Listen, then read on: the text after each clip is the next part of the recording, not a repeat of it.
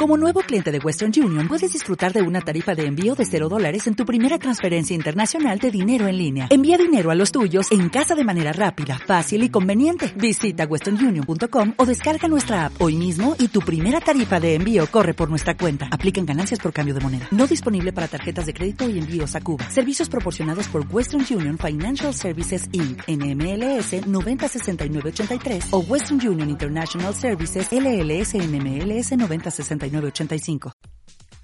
Bienvenido a Gestiónate con Pedro Arcas, tu programa sobre gestión de proyectos.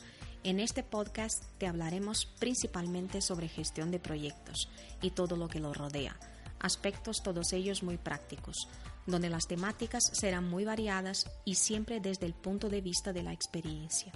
Podrás encontrar desde cómo se organiza y coordina una reunión de proyectos hasta cómo realizar y dirigir el trabajo de los mismos, pasando, como no, por ayudarte a identificar las mejores prácticas de gestión y aplicarlas a tus proyectos.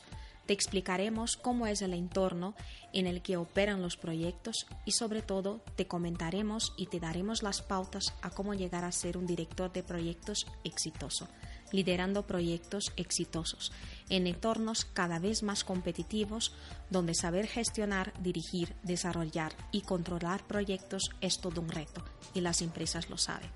Por lo tanto, si te gustan estos temas, quédate y sé parte de esta comunidad. Hola a todos y dependiendo desde donde me estés escuchando, buenos días, buenas tardes o buenas noches, mis queridos oyentes, y bienvenidos a mi podcast Gestiónate, tu podcast sobre gestión de proyectos, liderazgo y coordinación de proyectos, y sobre todo tu podcast donde encontrarás una guía de los fundamentos para la dirección de proyectos.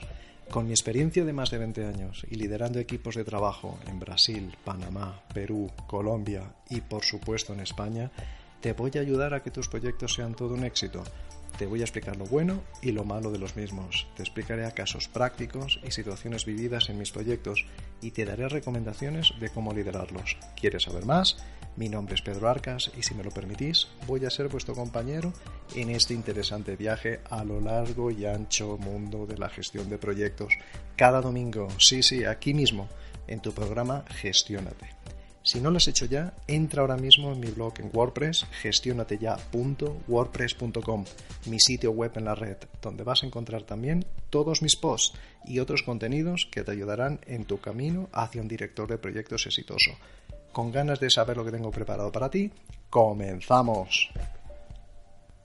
Gestiónate, episodio número 3.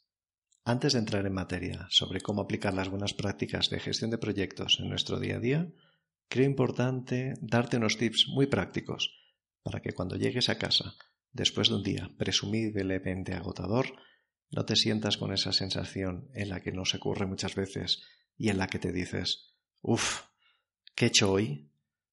Todo lo que te voy a decir hoy será importante, ya que cuando planifiques según las buenas prácticas de la gestión de proyectos, habrás adquirido una serie de hábitos que te van a contribuir a mejorar, a conseguir mejores resultados en tus proyectos diarios. Por lo que, para que esa sensación que indicábamos antes no nos invada, vamos a tratar de crear unos buenos hábitos que nos ayuden a mantener una inercia diaria de varias acciones que a buen seguro van a mitigar y mucho que puedas conciliar mejor el sueño, te lo aseguro, con el deber laboral cumplido. Vamos a ello. Vamos. Hábito 1. ¿Sabías que las horas más productivas son las de la mañana? Haciéndolo sencillo, si estás decidido a crear este primer hábito, dedica unos minutos una vez llegues a tu puesto de trabajo a dividir en dos grandes grupos las tareas y actividades que vayas a realizar durante tu jornada de trabajo. Divídelas en estos dos grupos, tareas importantes o principales actividades o tareas secundarias. Si ya eres de las que te acostumbraste a esta división, podrás pasar a un nivel superior, probando esta otra separación de tareas. A ver, mira con estas. Tareas urgentes e importantes, hazlas de forma urgente, ya mismo. Tareas urgentes, pero no son importantes, delégalas. Y monitorea su seguimiento.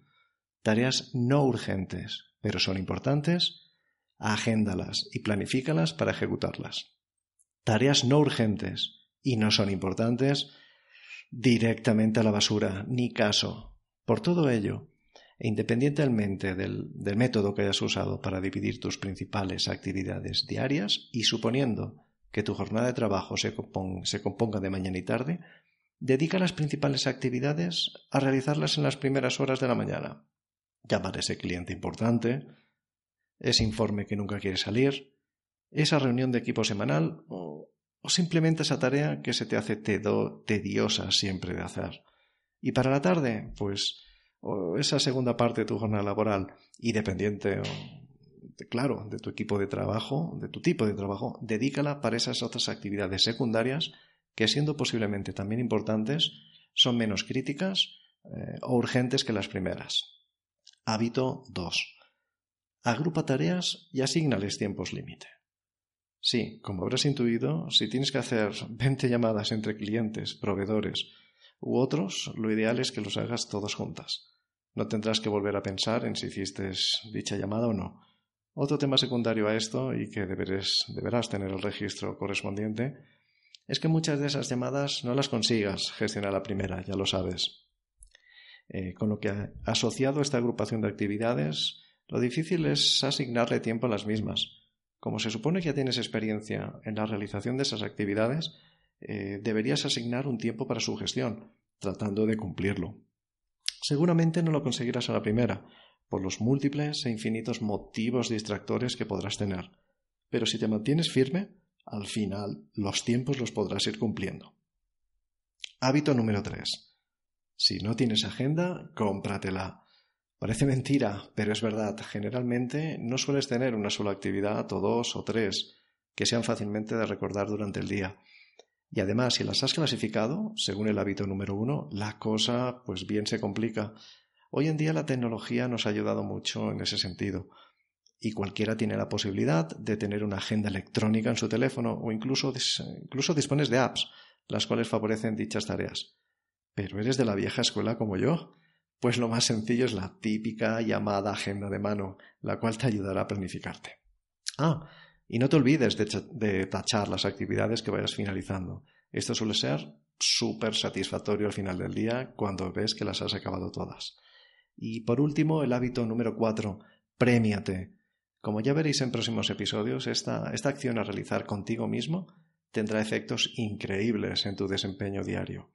El objetivo que se quiere conseguir con este hábito es darte un poco de refuerzo positivo después de evidentemente haber, completado tus tareas y haberte ceñido el horario. Y te estarás preguntando ahora, ¿pero cómo me premio? Pues muy fácil, la verdad. ¿Te gusta el café? Pues ves al office y sírvete una taza de café.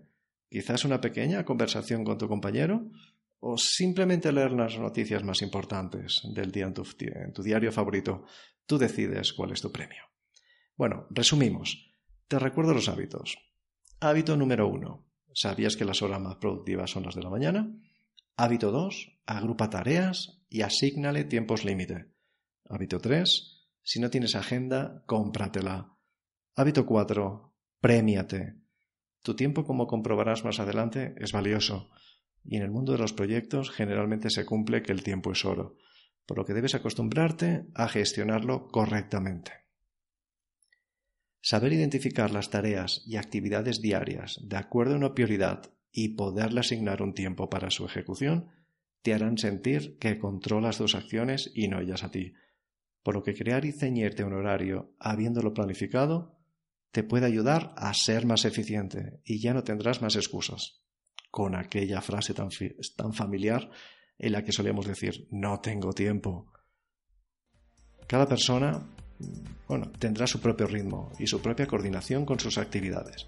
Aprende a ser flexible con ellas y da márgenes de error y holguras. Con ello conseguirás tus metas o deberías conseguirlas.